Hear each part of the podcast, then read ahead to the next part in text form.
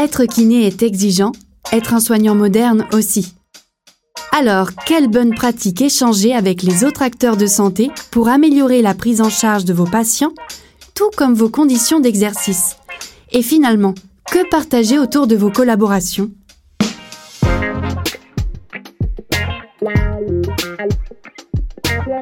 Aujourd'hui, Grégoire, alias Major Mouvement, reçoit le docteur Raphaël Vial, chef de service de chirurgie orthopédique et réparatrice de l'enfant à l'hôpital Armand Trousseau à Paris. Travailler avec des kinés fait partie de son quotidien et c'est son rôle que d'orchestrer le ballet des professionnels de santé autour des jeunes patients qu'il opère. Dans ce second volet, le docteur Vial nous partage sa vision du soignant moderne et ses souhaits pour un système de soins en meilleure santé. Et salut tout le monde, on se retrouve pour cet épisode de tant attendu avec le docteur Raphaël Vial. Si vous n'avez pas écouté l'épisode 1, vous pouvez retrouver directement sur euh, le podcast de Doctolib Kinelab. Et sinon, nous attaquons. Et du coup, ton guide de bonne pratique, quand tu dis, OK, là, les feux sont au vert, une, kiné qui réussit, ça, ça ressemble à quoi pour toi? Alors, une kiné qui réussit, c'est déjà euh, des éléments de rééducation qui ne peuvent pas être faits par le patient lui-même. Ouais. Donc, euh, je considère qu'un enfant ou un adolescent qui va chez le kiné une fois par semaine, voire une fois tous les 15 jours, et qui par ailleurs euh, ne s'enraidit pas et va bien, à la limite, s'il fait une activité physique, même modeste, il va faire l'équivalent sans avoir besoin d'aller chez le kiné à des heures fixes et perdre son temps et perdre en même temps le temps du kiné. Mm. Donc déjà, c'est une kiné nécessaire. Donc tu vois quand même la part éducation et d'autonomisation comme un point positif. Clairement. Et, je pense que euh, une séance par semaine, surtout si le travail est un travail plutôt actif, bon, ça peut se faire euh, sur un club de sport. Euh, alors ça peut être du handisport ou du sport normal.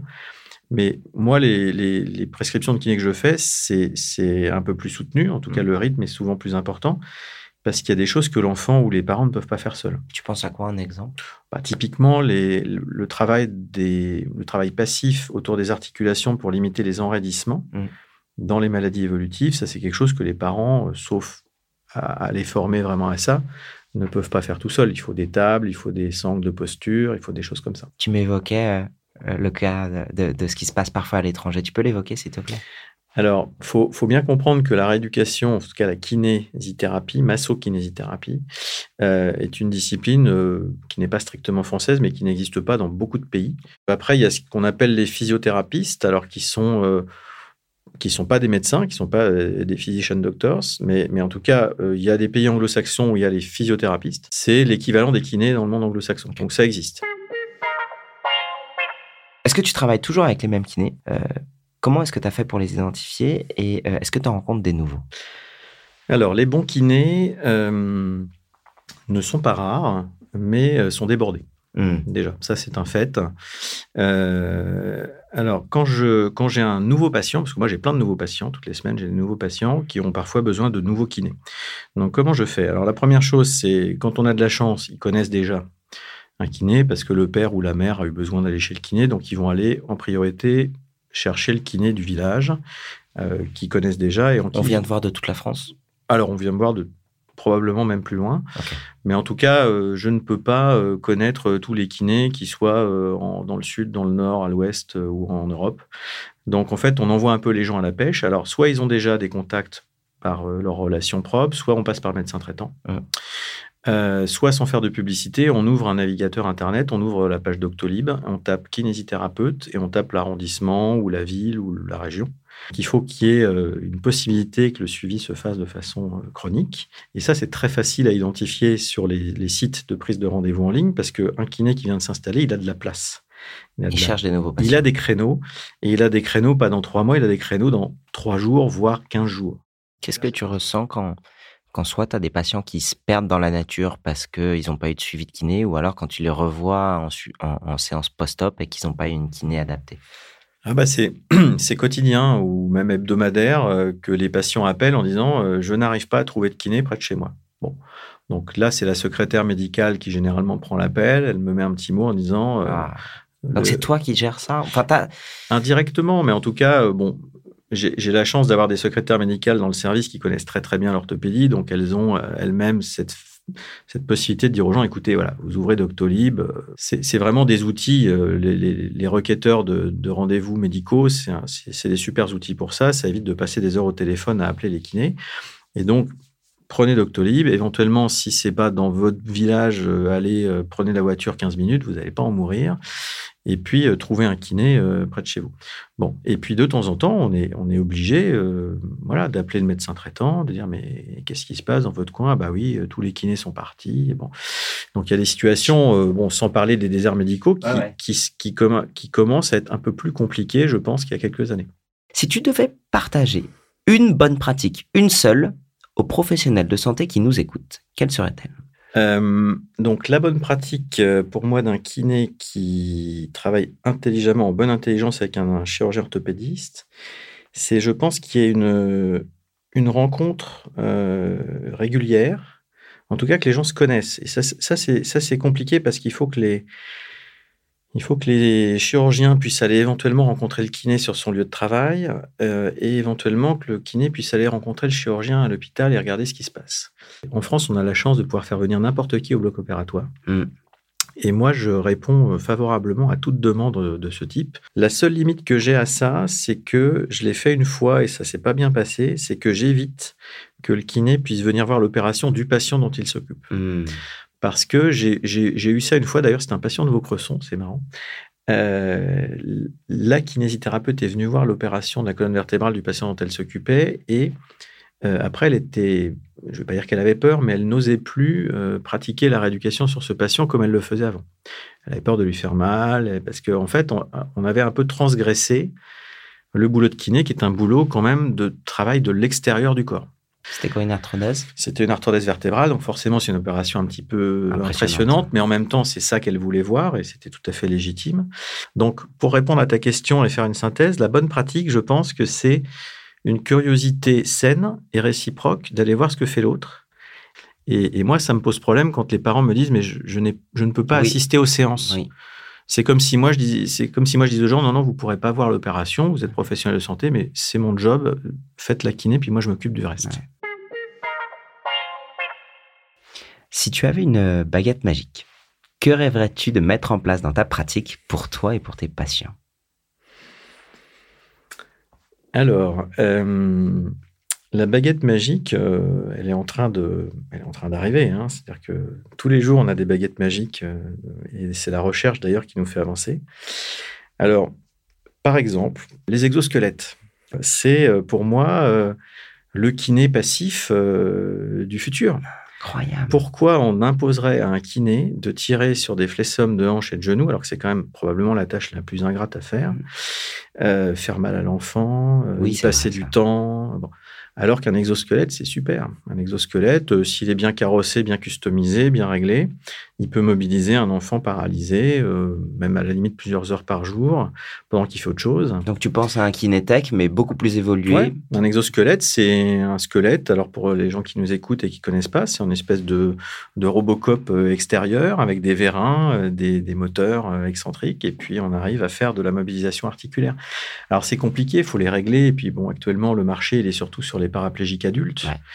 Donc, euh, quand j'ai été voir euh, les gens qui font les exosquelettes pour leur demander un baby exosquelette pour les petits enfants qui sont paralysés, on m'a dit bah écoutez, oui, dans 25 ans, vous êtes gentil, mais enfin ça rapportera pas assez d'argent. Donc pour l'instant, on va se concentrer sur les adultes. Mais ça, je pense que la baguette magique, ce serait de euh, ne pas utiliser le cerveau et la main de l'homme pour des choses qui ne sont pas possibles à faire autrement. Euh, et notamment avec un exosquelette, par exemple. Donc tu crois en l'humain et dans l'humain qui s'investit dans une tâche qui peut durer et s'étirer sur, euh, sur, sur toute une carrière? Alors, c'est difficile parce que les kinés dans les centres, euh, souvent, sont des kinés de passage, c'est-à-dire qu'ils vont rester... De trois ans. Ouais, ou parfois cinq ou dix, mais, mais la vie fait qu'ils vont s'installer ou ils vont changer de région et on a du mal à fidéliser, et à l'hôpital en particulier. Donc, dans les structures publiques, c'est compliqué de garder les gens longtemps. Néanmoins, je crois, je crois à l'humain, certes, je crois au groupe, au groupe humain. Et euh, ces équipes-là, euh, elles ont la chance, quand elles sont au complet, d'être nombreuses. Et, donc, les gens ont des compétences et des centres d'intérêt qui se complètent. Pour toi, c'est quoi un soignant moderne? Alors déjà, c'est une soignante. C'est vrai On a 80% de filles dans les facultés de médecine. Euh, dans les écoles de kiné aussi. Hein. Mm. On, est, on est en minorité, nous les, nous les hommes. Mm. Euh, donc c'est probablement une soignante. Euh, c'est probablement quelqu'un qui, qui ne va pas avoir une carrière homogène et, et lisse.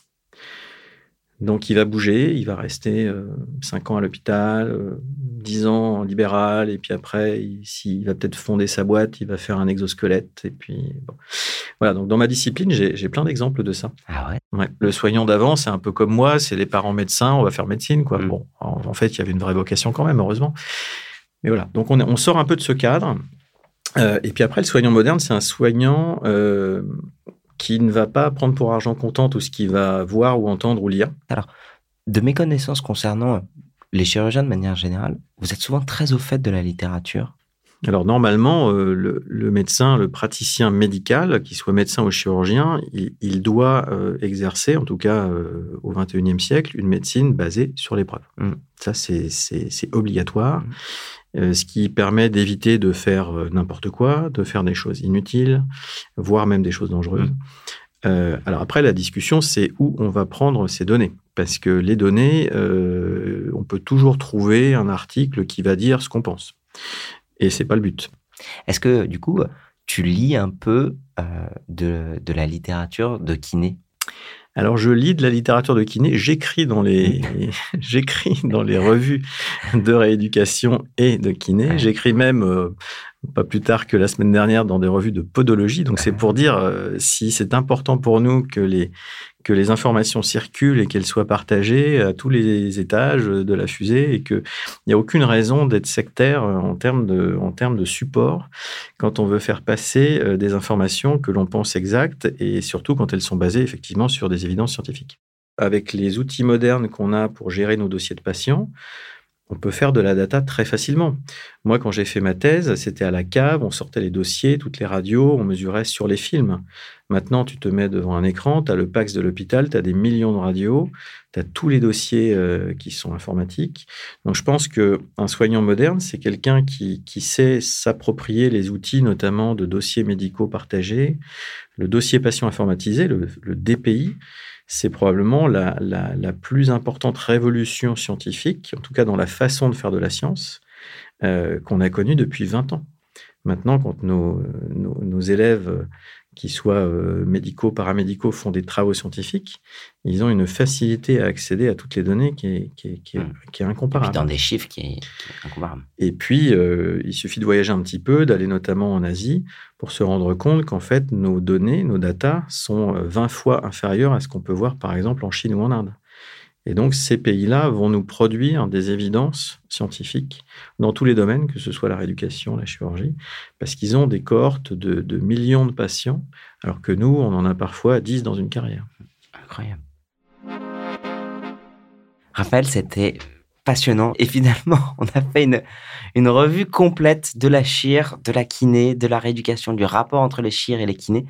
Raphaël, merci infiniment. C'est un plaisir de venir. Ah, ben, je suis content. J'espère que vous avez pris beaucoup de plaisir à euh, nous écouter. Donc, n'hésitez pas. Si jamais quelqu'un veut venir te voir opérer, comment est-ce qu'il te contacte? Ah, bah, il peut me contacter. Euh, il tape sur Google, il va me trouver. Vous pouvez retrouver l'intégralité des épisodes de Kinélab, le podcast, sur toutes les plateformes d'écoute. N'hésitez pas à réécouter la saison 1. À très bientôt. Bye bye.